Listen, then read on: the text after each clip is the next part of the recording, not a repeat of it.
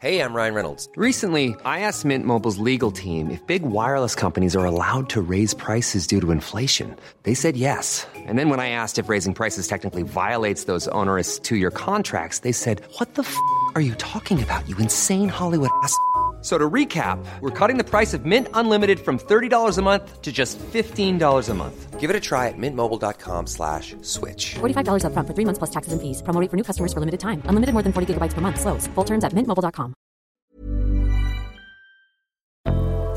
Salut Avant de monter à bord pour votre épisode de Programme B, un mot sur notre sponsor. C'est un podcast qui s'appelle Tracer la route, proposé par les passes de télépéage Ulysse. Tracer la route, ce sont les aventures de femmes et d'hommes en voiture. Comment ces trajets, ces voyages leur ont permis de sortir du quotidien d'eux-mêmes et de tracer une nouvelle voie. Dans le deuxième épisode, par exemple, Jean revisite ses souvenirs de banquette arrière dans la 4L familiale. En un quart d'heure, il fait revivre toute une époque, celle des années 70 et des vacances populaires où il fallait partir de nuit pour aller en Bretagne et où pour les enfants l'été prenait des allures de ruée vers l'or. Partir, ça s'apprend, dit Jean, et il a bien raison. D'ailleurs, il est devenu enseignant et il en a fait une règle de vie pour lui et pour ses élèves. Pour découvrir son récit, filez donc écouter Tracer la route, disponible sur toutes les plateformes. Ça fait réaliser que ce n'est pas la destination qui compte, mais le voyage, que chaque étape nous enrichit et façonne la voie qui nous ressemble. Bonne route vers votre épisode.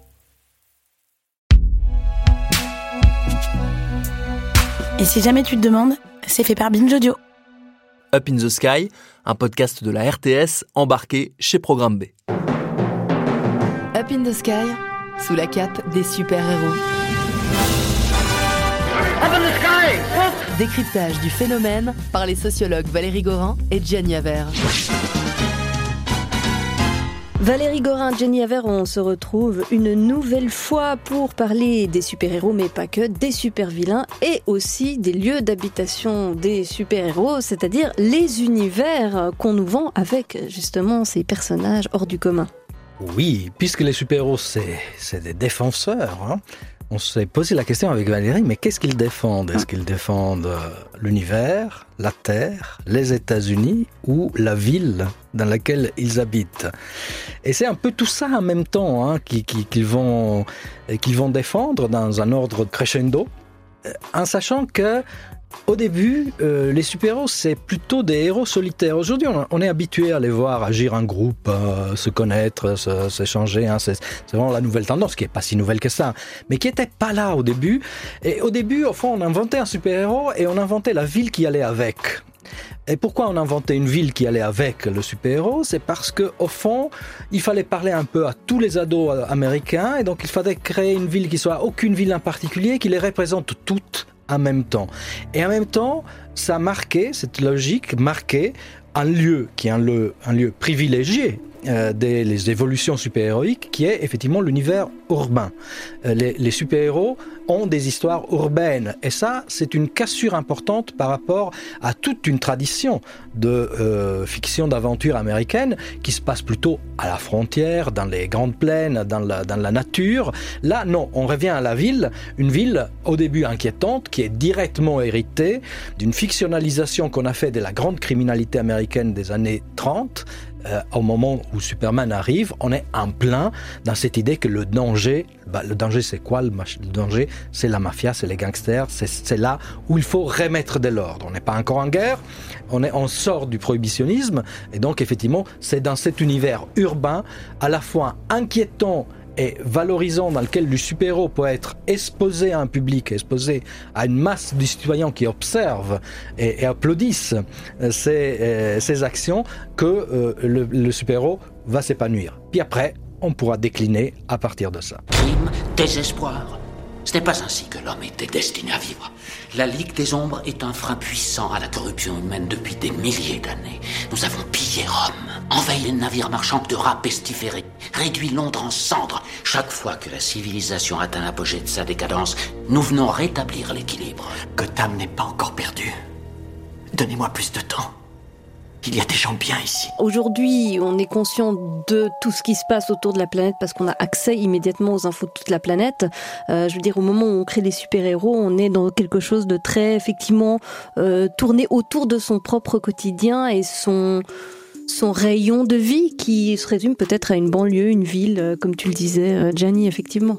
Voilà, c'est un univers identitaire, euh, c'est un terrain de jeu.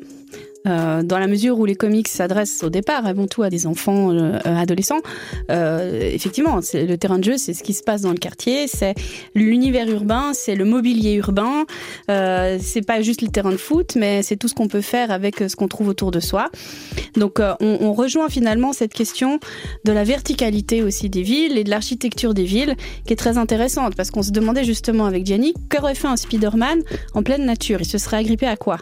Bon, Aux arbres bon voilà, mais c'est pas non plus extrêmement excitant. Il n'y a pas des baobabs de je ne sais combien Ou de à Washington où les maisons peuvent pas euh, dépasser un certain, à certain. Euh, bon, alors dans les canyons, il y aurait peut-être eu des choses Oui. intéressantes. Sauf que là, on aurait mélangé ça avec l'univers du Far West, qui est un autre univers et une autre référence culturelle, qui n'aurait pas permis de développer le monde propre aux super-héros. Donc il fallait leur inventer ça et leur donner justement cette question de la trois dimensions, qui est extrêmement intéressante, qui permet aussi de construire un récit qui est d'abord avant tout un récit de, de, de course-poursuite, de chasse aux méchants. Donc cette chasse aux méchants, elle est très intéressante dans un univers qui est rempli d'obstacles. Euh, Il y a des bâtiments partout, euh, il y a effectivement un danger supplémentaire qui est la présence de- démographique, les, les- des densités urbaines monumentales avec des millions d'habitants euh, à Gotham et, et autres. Donc ça permet justement de rajouter aussi du danger. Outre la noirceur euh, du vice et du crime, on a justement la question de la population civile qui doit être protégée et malgré tout, qui, subit quand même les conséquences. Et on le voit d'ailleurs très bien dans le dernier, euh, euh, non c'est pas le dernier, c'est Avengers 2, où il y a cette ville un peu martyre, la ville de Sokovie, qui représente un petit état d'Europe de l'Est, un petit clin d'œil d'ailleurs encore une fois à la, à la guerre froide dans les super-héros, mais qui est une ville qui va finalement euh, être quasiment explosée euh, dans Avengers 2 euh, et qui va alors valoir d'ailleurs pas mal de problèmes par la suite, qui montre finalement le danger de la destruction urbaine, euh, qui, est- qui va de pair finalement avec, euh, avec la notion de héros, du super-héros, qui oui va sauver des vies, mais euh, ça passe par de la casse et c'est beaucoup plus spectaculaire dans un milieu urbain. Ultron sait que nous arriverons. Et le feu ennemi risque d'être nourri. Nous avons signé en connaissance de cause, mais le peuple de Sokovie ne l'a pas fait, lui. Alors notre priorité, c'est de les faire sortir. L'ennemi nous attaque Évacuez la ville, tout de suite Tout ce qu'ils demandent, c'est de pouvoir vivre en paix. Ça n'est pas pour aujourd'hui, mais on fera tout ce qu'on peut pour les protéger. Et on peut y arriver. Bon, alors il y a la Terre, évidemment, où il y a les, les, les mondes qui ressemblent à la Terre, et puis euh, l'espace, c'est encore un plus grand terrain de jeu, non? Alors, c'est- parfois le terrain de jeu, ça serait absurde de... de mais c'est pas le terrain de jeu principal. C'est déjà un lieu de menace, l'espace. Il est vrai que l'espace fournit des super-héros, Superman essentiellement, et ses imitations. Il est vrai aussi que la plupart des fois, l'espace est le lieu d'où arrivent les méchants. Il y a quelques personnages ambigus, le surfeur d'argent par exemple, Mm. hein, euh, 66 qui permet à, à- à- à Jack Kirby de, de faire ses dessins qui semblent être sortir de- de- des rêves d'un d'un adepte du LSD et, et qui, qui font très pop art. Et, et ça, l'espace permet ce type de dessin. On est aussi en pleine course à l'espace. Donc l'espace est d'actualité. Les quatre fantastiques acquièrent leur pouvoir dans l'espace. Mais l'espace, c'est le lieu d'où qui nous envoie Galacticus, le, le dévoreur de monde. Ou Thanos. Ou Thanos, Thanos. Oh, La Terre devient le, le- le lieu à défendre contre l'espace dans cette augmentation hein, de la ville à la nation, à la Terre, puis après à l'univers. Euh, on le défend contre quoi la Terre? Bah, Du coup, c'est contre l'espace. Donc l'espace, c'est aussi un lieu, un lieu de menace. Ouais. Euh, on pourrait venir aussi de l'espace pour avertir la Terre ou lui mettre des limites.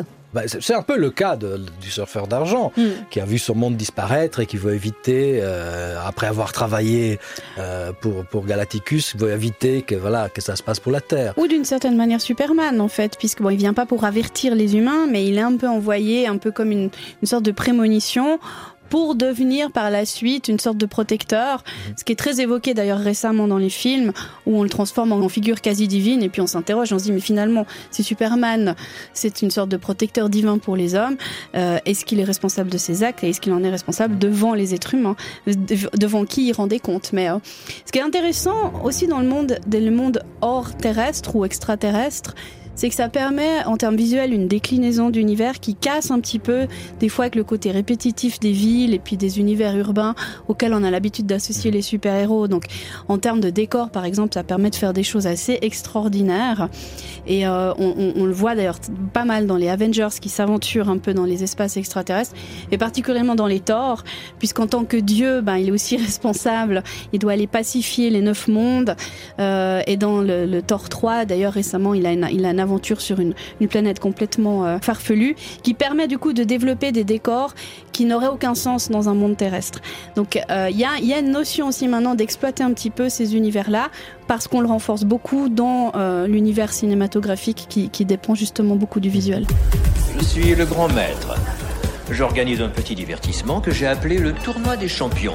Les gens viennent des quatre coins de l'univers contre leur gré pour y prendre part, et vous, cher ami, pourrez être parmi les prochaines têtes d'affiche. Qu'est-ce que vous en dites? Je suis pas ton ami, j'en ai rien à cirer de ton tournoi. Je repars à Asgard. Et après, ce qu'on a dit pour les grandes plaines fonctionne aussi pour l'espace. C'est-à-dire que, au fond, si on prend un comics, un, de base de 1948, vous aviez à peu près une cinquantaine de pages avec des histoires de toutes sortes. Parfois au milieu l'histoire de super-héros, une histoire de Far West et une histoire de science-fiction. Et donc l'espace dans le fascicule était présent par la, par la, science-fiction, enfin le, monde extraterrestre. Donc il fallait aussi faire attention à garder les genres. Et donc euh, l'espace oui, mais avec modération. C'est vrai D'accord, pas trop d'espace. Trop d'espace, tu l'espace, c'est comme ça. Euh, si on revient au côté vraiment euh, très intime du super-héros, il habite où Cet aspect-là, finalement, ça, ça, les rendrait très, très humains? C'est justement la, la question, c'est à quel point est-ce qu'on peut les rendre hybrides et insister sur ce côté humain ordinaire? Et dans ce cas-là, dans quel lieu est-ce qu'il pourrait être lui-même quand il n'est pas super-héros, euh, c'est-à-dire se mettre à l'aise, euh, se montrer sous un jour ordinaire? Alors, il est présent et on l'associe, ça fait partie des attributs du super-héros, euh, mais plutôt dans la question justement du repère, c'est-à-dire son antre, sa cave, ça peut être la Batcave pour Batman, euh, ce sera la tour Stark pour Iron Man, qui va être le lieu finalement où il crée son armement, où il, cache son identité où il peut être plus ou moins lui-même, ça dépend des super-héros. Euh, Batman, en l'occurrence, il partage complètement ses secrets avec son majordome, qui, qui, qui participe à faire de lui ce qu'il est. Euh, par contre, Spider-Man, quand il est chez sa tante May, euh, tante May n'est pas au courant qu'il est Spider-Man, donc en aucun cas il ne peut se montrer sous sa double identité. Donc c'est plutôt le lieu, ça, ça va dépendre du super-héros. Euh, on est beaucoup plus dans la, question du secret à ce moment-là et du lieu dans lequel il va se créer ou, créer le personnage qu'il est censé devenir. Euh, ce qu'il faut pas oublier non plus, c'est que on a aussi une dimension euh, sur la question de l'intimité et du coup euh, du super-héros qui peut être capable de montrer euh, ses côtés un peu brisés. Euh, dans l'univers Nolan, le Batman 3 de Nolan, on voit vraiment un Batman qui est complètement cassé, qui est brisé, qui est en béquille, qui se balade en robe de chambre dans son manoir. Il n'y a rien sur cette terre pour moi. Il est là le problème. Vous avez raccroché votre cape, mais vous n'avez plus bougé, vous n'avez pas cherché à vivre, à trouver quelqu'un. Alfred, j'avais trouvé quelqu'un. Je sais, vous l'avez perdu. C'est également ça la vie, monsieur. Mais vous, vous ne vivez pas, vous attendez que les choses aillent mal de nouveau. Rappelez-vous quand vous avez quitté Gotham. Avant tout ça, avant Batman. Et le manoir Wayne, à ce moment-là, incarne justement beaucoup plus le lieu où on va aller se réparer, le lieu où on va aller se reposer, alors qu'avant, le manoir Wayne, il n'avait pas une grande signification, si ce n'est qu'il cachait finalement l'entrée de la Batcave. Donc c'était plus un marqueur géographique qu'autre chose. Alors que, justement, avec l'évolution psychologique des personnages, bah, leur lieu de vie devient aussi un lieu où ils peuvent éventuellement se ressourcer. Et c'est vrai qu'on regardait, rappelle-toi, hier, on regardait le... le les premiers numéros de Batman euh, de la Batcave. Donc on voit l'habitation toute petite en, gris, sans aucun détail, et puis le souterrain détaillé avec les différents endroits, le, garage pour la, la voiture. euh, Le Donc effectivement, c'est ça qui intéresse, c'est parce que l'antre du super-héros est lié à sa fonction de super-héros. Et au fond, ce qui suffit, ce qui suffit de l'autre, de l'altérité du super-héros, du super-héros qui n'est pas super-héros, c'est de savoir qu'il existe et de le mettre en scène le, le, le peu qu'il faut pour valoriser sa fonction de super-héros. Ouais, l'un au service de l'autre finalement. Mais si on revient aussi au fait que certains de ces super-héros sont, sont souvent des adolescents euh, qui ont eu des parcours familiaux euh, hyper difficiles, ils ont perdu leurs parents, ils sont orphelins, ils ont vécu des traumas d'enfance, le lieu de vie devient finalement une sorte de foyer recomposé. C'est quelque chose qu'on voit très fortement chez les X-Men par exemple, où le- l'école du professeur Xavier devient une sorte de recomposition familiale, de grand manoir où ils se retrouvent et c'est en fait euh, c'est le, foyer, c'est là qu'ils peuvent s'épanouir, c'est là qu'ils peuvent devenir ce qu'ils sont censés être.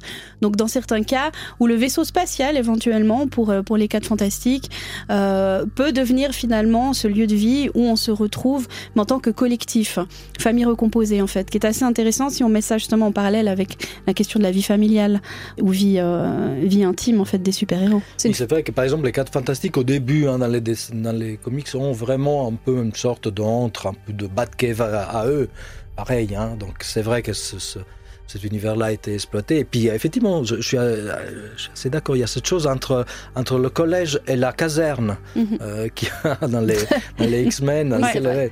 euh, Ou c'est- les Avengers, les ouais, Avengers, les- Ou le, ou le foyer pour enfants difficiles. Oui, Voilà, oui, oui. exactement. Le foyer pour enfants difficiles, une terre Mm. d'accueil aussi, un petit terre peu, d'accueil. hein, à l'image des États-Unis en fait. Les États-Unis, Oui. terre d'accueil de plein de personnes Et ça, différentes. ça, ça permet aussi de lancer l'idée des origines des super-héros, qui sont pas tous américains, même s'ils ont un statut américain très clair, mais qui viennent souvent d'ailleurs. euh, et qui deviennent américains par choix, par logique, par, par plein de, il y a plein de raisons pour le faire. Donc cette idée de lieu euh, est aussi déclinée par le fait que l'Amérique est une terre d'accueil pour beaucoup de super-héros. Il y en a de tout à fait américains, bien sûr. Alors qui n'est pas américain par exemple? Superman n'est pas américain. Oui. Euh, Namor n'est pas américain. Wonder Woman n'est pas américaine. Black Panther n'est pas américain. Euh, et, et ce qui est intéressant de tous ces quatre personnages, c'est que leur lieu d'origine à eux, c'est Atlantis, c'est Krypton, c'est des lieux qui n'existent pas. Je suis le roi T'Challa, fils du roi T'Chaka. Je suis le souverain dirigeant de l'État du Wakanda. Et pour la première fois de notre histoire, nous partagerons nos connaissances et nos ressources avec le monde extérieur. Donc ça permet de ne pas euh, valoriser un autre pays existant, donc de, valoriser la migration, le devenir américain, l'embrasser les valeurs américaines, tout en occultant, en mettant en voile une parenthèse du lieu d'origine. Et là où le lieu d'origine est cité, c'est généralement la Russie, le Japon et l'Allemagne, c'est pour les, pour les méchants, pour les, super vilains. vilains. Alors Ouais. ceux-là, ils viennent bien de quelque part. Ce qu'on retrouve là, en fait, c'est ce qu'évoque Gianni, c'est aussi ce côté justement de rattacher ça aux valeurs américaines, c'est le principe de la terre promise.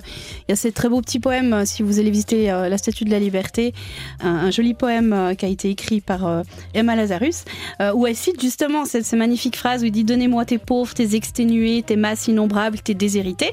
Et c'est ce qu'on retrouve chez les super-héros. Ça peut être parfois carrément des monstres comme Hulk, ça peut être des gens avec des origines très diverses, ça peut être des orphelins, ça peut être des aliens. Et ce que l'Amérique a de meilleur, entre guillemets, ben, c'est de prendre les compétences, de valoriser ce que les gens ont de mieux en, eux et de les intégrer pour construire la nation américaine. Et donc ces, super-héros deviennent finalement américains par la capacité des États-Unis de valoriser le cosmopolitanisme et en même temps, euh, ils, ils deviennent pas forcément euh, des super amis des terriens ou c'est pas une adhésion à l'amour des êtres humains qu'ils font. C'est plus une adhésion à la cause. Et les, les valeurs et le patriotisme euh, américain, ce qu'ils mettent en avant, ben, c'est la défense de la liberté, la défense contre l'oppression, contre la barbarie.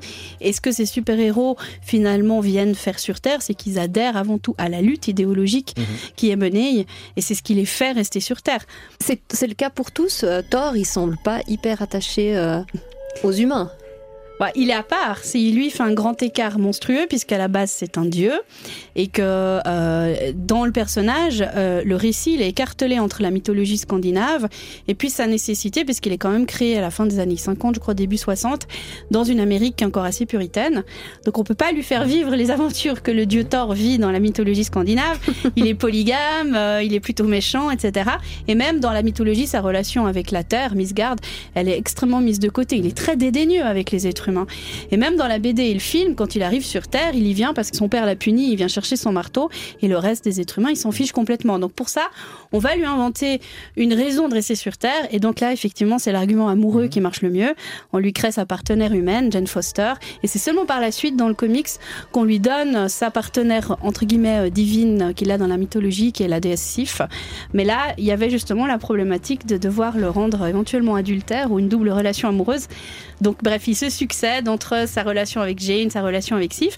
Mais là, c'est plutôt justement l'amour qui va, entre guillemets, lui faire finalement apprécier euh, ses, ses chers êtres C'est humains. le cas pour Wonder Woman aussi, c'est Oui. qu'elle tombe amoureuse d'un pilote américain. Mais euh, c'est vrai que pour Thor, il y a ce problème-là. Lui, pour lui, à la base, les humains, c'est des fourmis. Hein. Mhm. Et, euh, et c'est pareil pour Namor, il a aucune compassion avec les humains. Et c'est là où l'adhésion devient plus forte, effectivement. C'est les valeurs, pas les humains. Il veut pas sauver l'humanité, il veut sauver les valeurs euh, défendues par... Il faut pas oublier que dans le deux- premier, deuxième ou troisième volume de, enfin, le comics de Thor, Thor s'en va combattre Fidel Castro. Et il le tue, hein Ah oui. Donc, euh, voilà. Euh, Et, et- et donc, euh, il y a une adhésion au combat américain. Et Namur, donc le, le- le prince d'Atlantide, euh, emparenté avec Poséidon, donc à lui aussi moitié dieu, euh, passe son temps à couler des sous-marins nazis. Ah oui. euh, dans la... Donc, voilà, il y a ces, ces gens pour qui, effectivement, les humains, c'est des fourmis, ils sont des demi-dieux, mais ils sont quand même du côté américain. C'est une manière de dire God is. euh, God, God is with us. Dieu est avec nous. Oui, oui, oui. C'est quand même marrant que Thor, avec son marteau, aille dégommer un gars dont le symbole est le marteau et la faucille. Par rapport à Castro, juste. hein. C'est juste, Voilà. ouais, ouais, ouais, pas, pas C'est vrai. ouais, c'est quand même vachement pratique euh, quand on n'a pas forcément les moyens ni la possibilité d'aller euh, zigouiller les ennemis de la patrie en vrai avec l'armée. C'est toujours pratique d'avoir des super-héros sous la main fictionnels pour le faire, euh, comme, comme si on voulait un petit peu comme ça euh, exaucer une sorte de vœu secret. Euh, à Mmh. travers les Ouais. comics et puis surtout ce- ce- ce- ce- cette, cette volonté qu'on a dans les comics toujours de se rendre justice soi-même ou à travers des super-héros parce que peut-être l'armée, le gouvernement, la police ne suffisent pas. C'est très prégnant quand même ça comme, euh, comme idée. C'est très Ah oui, cathartique Ah, bien sûr, il y, a des, des- il y a des moments fantasmés, surtout dans la guerre froide, pendant la guerre froide, qui sont incroyables. Première aventure de Hulk se conclut avec l'explosion atomique de Moscou. Euh, le, le méchant a été créé par Nikita Khrouchtchev. Donc il y a vraiment une, une, euh, une possibilité d'aller au-delà, mais même pendant la, la Deuxième Guerre mondiale, hein, les, les États-Unis rentrent en guerre le 7 décembre 1941, les comics américains rentrent en guerre tout de suite avec l'invasion de la Pologne. Il y a, il y a- il- donc il y a un, un- un regard au- vis-à-vis des ennemis de la nation qui va même au-delà de ce que la nation peut se permettre d'exprimer dans la fantaisie des comics. Car euh, moyen pauvre, fantaisiste, d'exprimer des... La deuxième vague, c'est le 11 septembre, juste après le 11 Mhm. septembre, la première adaptation au cinéma euh, qui, qui lance vraiment la nouvelle grande vague des super-héros au cinéma, c'est en, en 2008, c'est Iron Man. Tony Stark. Un visionnaire. Un génie. Un Américain patriote. Grâce aux clés du royaume, Tony inaugure une ère nouvelle pour l'héritage de son père. Armes plus intelligentes, robotique de pointe, ciblage par satellite. Aujourd'hui, Tony Stark a changé le visage des industries de l'armement, en veillant sur la liberté et en protégeant l'Amérique et ses intérêts autour du globe.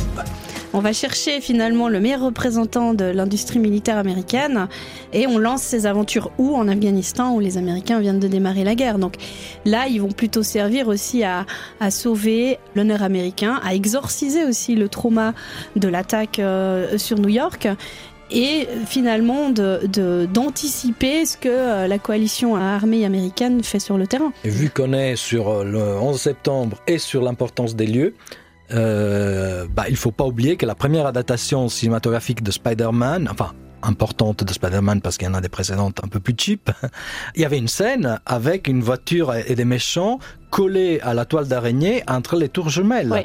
Et on était pile au moment où les tours jumelles étaient plus là. Donc effectivement, bah là, il a fallu effacer la scène. changer la- changer l'affiche aussi. Il y avait, carrément Il y fait avait une- aussi une affiche. une Le- affiche. Le lancement avait été fait avec cette scène qui Ouais. était particulièrement importante apparemment. Et là. visuellement mais, extraordinaire. voilà, mais évidemment, voilà, c'était plus possible. Les Ouais. lieux ont leur importance, surtout quand ils sont plus là. Valérie Gorin, Jenny Aver, euh, est-ce que parmi tous les mondes qu'on a cités, est-ce qu'il y a un monde qui a étrangement peut-être pas encore été exploré par euh, les super-héros. On a le monde subaquatique, on a euh, les airs, on a l'espace, euh, on, a, on a les villes. Est-ce qu'il y, aurait quelque chose d'autre à explorer?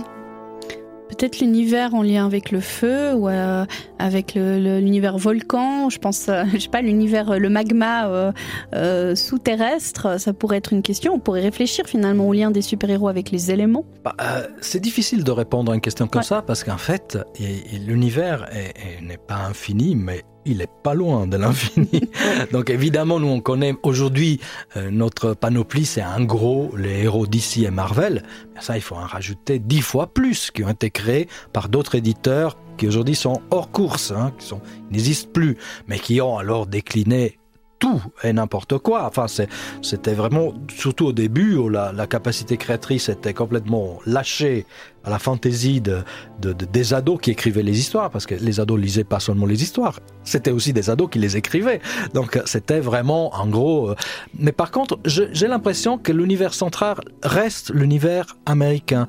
La déclinaison nationale a été faite dans les pays d'origine, parfois tentée comme ça, donnée comme un petit bonbon pour les publics euh, secondaires qui ont été les autres pays, mais j'ai l'impression que, le- le- un peu comme beaucoup de productions hollywoodiennes, hein, le- le pays Amérique reste central, même s'il y a des Mhm. super-héros canadiens, australiens. Il y a un univers peut-être euh, qui va être exploré, qui commence à l'être un petit peu. C'est plutôt les univers mythologiques, donc les, les- les royaumes ou les lieux d'origine euh, des super-héros euh, non terrestres entre guillemets.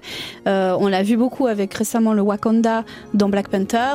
Euh, ça a été un petit peu évoqué dans Wonder Woman avec le, le monde des Amazones euh, et, et l'île dont elles viennent. C'est quelque chose qui a aussi été montré dans Thor avec avec Asgard. Donc l'exploitation et le développement des effets spéciaux au cinéma, c'est clair, le rendent extrêmement intéressant. Et ça, c'est peut-être quelque chose qu'on va voir de plus en plus dans le futur.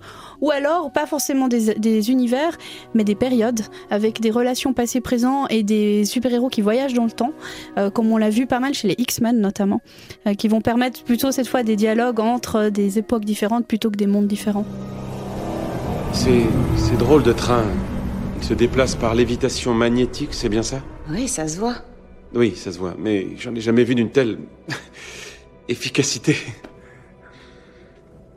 C'est quoi ces espèces de lampadaires? Des stabilisateurs soniques. Des quoi?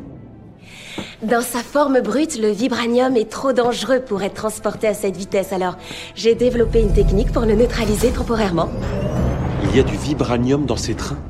Il y a du vibranium partout autour de nous. Mais c'est vrai que le Wakanda est un cas intéressant parce qu'au fond, euh, le Wakanda, c'est une Amérique africaine. C'est- c'est- c'est- c'est- voilà, ça ressemble à rien à l'Afrique. Ouais. D'ailleurs, il y a beaucoup, il y a beaucoup d'Africains qui disent c'est incroyable. Il faut quand même que, en fait, pour que l'Afrique puisse créer quelque chose, qu'elle ait été aidée par une puissance parallèle, ce qui sous-entendrait que seule, elle serait incapable de créer quelque chose d'aussi extraordinaire. Ce qui est quand même une critique très légitime.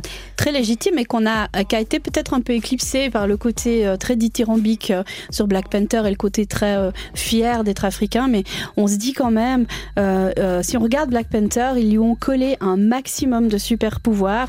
Wakanda, c'est vraiment le monde parfait imaginaire. Comme si pour être un super-héros afro-américain, il fallait euh, égaler, entre guillemets, euh, 10 ou 15 ou 20 super-héros blancs.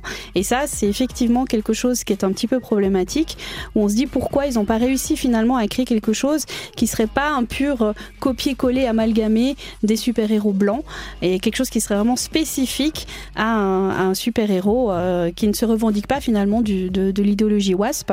Peut-être aussi parce que finalement les créateurs restent encore et avant tout euh, des créateurs euh, nord-américains et qui serait intéressant de voir à quel point ils sont capables aussi d'engager des dessinateurs et des créateurs qui seraient euh, pas issus de ce milieu culturel-là. C'est vrai que c'est un, un secteur casse-gueule parce que l'alternative, ça aurait été d'en faire un sorte de stéréotype d'africanité euh, euh, avec un Mhm. côté tribal ou, euh, ou voodoo euh, des Antilles ou alors des, des bas quartiers new-yorkais, euh, chanteurs de rap. Donc c'est vrai que on peut tomber facilement dans le cliché aussi, Mhm. un, un- un- un prénom d'autre voix.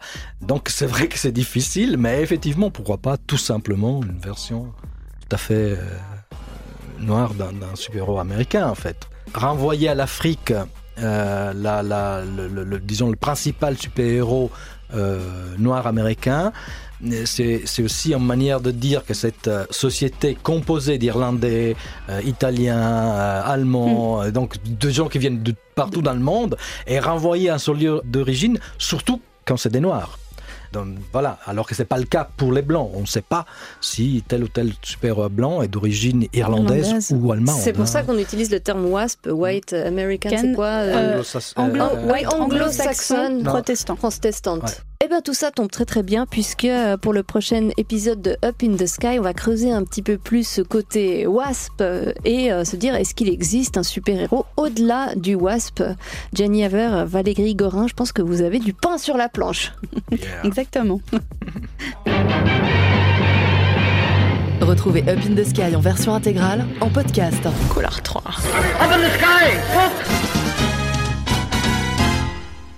À suivre. Paris Hilton, Alizé, Justin Bieber, Samina Seri, Geneviève de Fontenay. Oui, ok, vous les connaissez, mais est-ce que vous les connaissez vraiment Vraiment? Bien souvent, on croit savoir deux, trois trucs sur ces personnes, mais en fait, leurs histoires sont bien plus complexes qu'on veut bien nous faire croire. Avec des vies faites de drames, de traversées du désert, de peine et même de trahison. Oui, même de trahison. Tout ça, vous le découvrirez en écoutant Connaissez-vous l'histoire sur toutes les plateformes.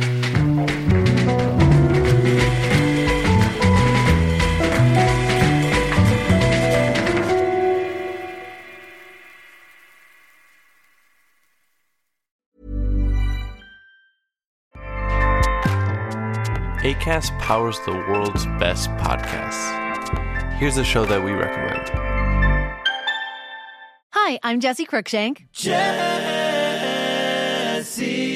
Cruikshank. I host the number one comedy podcast called Phone a Friend. Girl, let's phone a friend. Not only do I break down the biggest stories in pop culture with guests like Dan Levy and members of InSync, I do it with my own personal boy band singing jingles throughout because it's my show. It's your show, girl. New episodes of Phone a Friend Yeah, drop Thursdays wherever you get your podcasts. so work it, girl. Yeah, work it. Okay, that's enough.